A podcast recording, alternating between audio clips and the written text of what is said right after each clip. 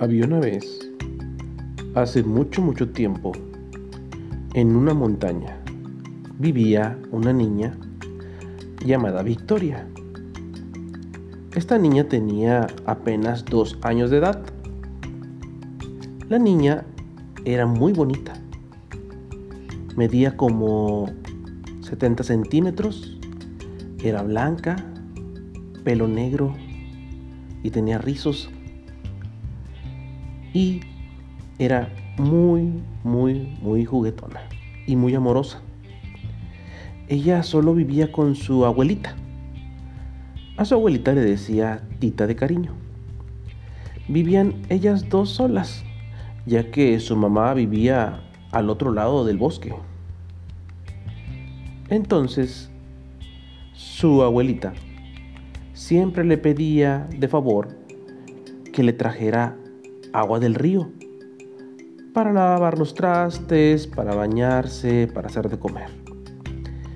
Entonces Victoria sabía que tenía que ir todos los días muy temprano por agua del río.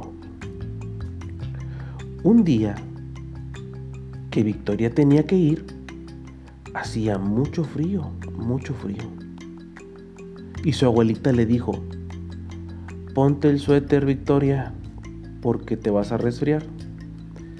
A Victoria no le importó y dijo, no me gusta ponerme suéter.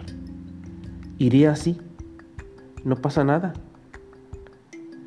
Victoria agarró los botes con agua y se fue al río. Llegando al río, le empezó a dar mucho frío mucho frío, pero se decidió a tomar el agua. Pero notó algo muy extraño. Había mucho silencio. No se veía ni un pajarito volando, no se veía animalitos, no se veía ningún conejito. Estaba muy, muy silencioso. No le importó y empezó a sacar agua con un botecito y echarle a las demás cubetas, poco a poco, hasta llenarlas. Obviamente que Victoria era muy pequeña y solamente podría traer poquita agua. Entonces se dio cuenta que en el piso había pisadas de huellas de animal. Al parecer eran de un perro, pero estaban muy grandes. De repente empezó a escuchar que se oía ramas, movimiento en la maleza. Y vio que entre la maleza había dos ojos muy enormes, muy grandes. Y adivinen qué era lo que había detrás del árbol. Un lobo. Victoria era muy pequeña y no sabía pronunciar la palabra lobo. Ella decía bobo, un bobo. Y gritó, un bobo, un bobo. Y se agarró a correr, Victoria, a correr, a correr, a correr. ¿Y qué creen que pasó? Victoria tropezó y cayó en el río. De alguna manera u otra eso sirvió para que no la atrapara el lobo el lobo no se iba a meter al agua. Pero Victoria se mojó y hacía mucho frío. Y como pudo cruzó del otro lado, casi se ahogaba, pero no, no se ahogó.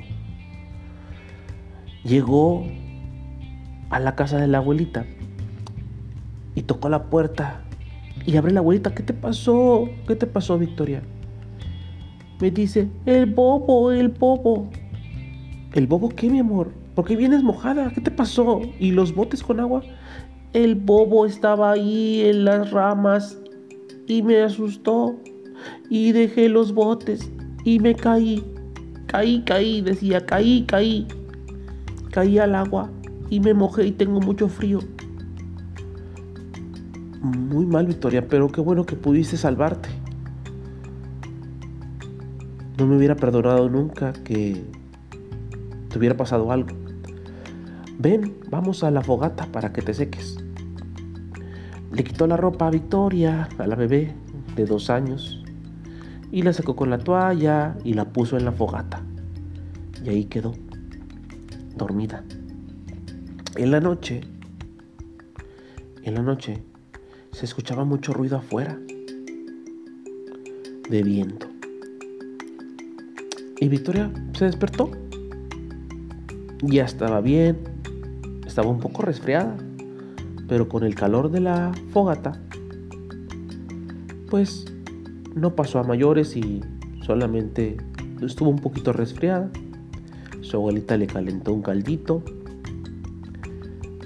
y Victoria se sentó en la mesa a comerse el caldito. Vio que la puerta estaba atrancada con una madera.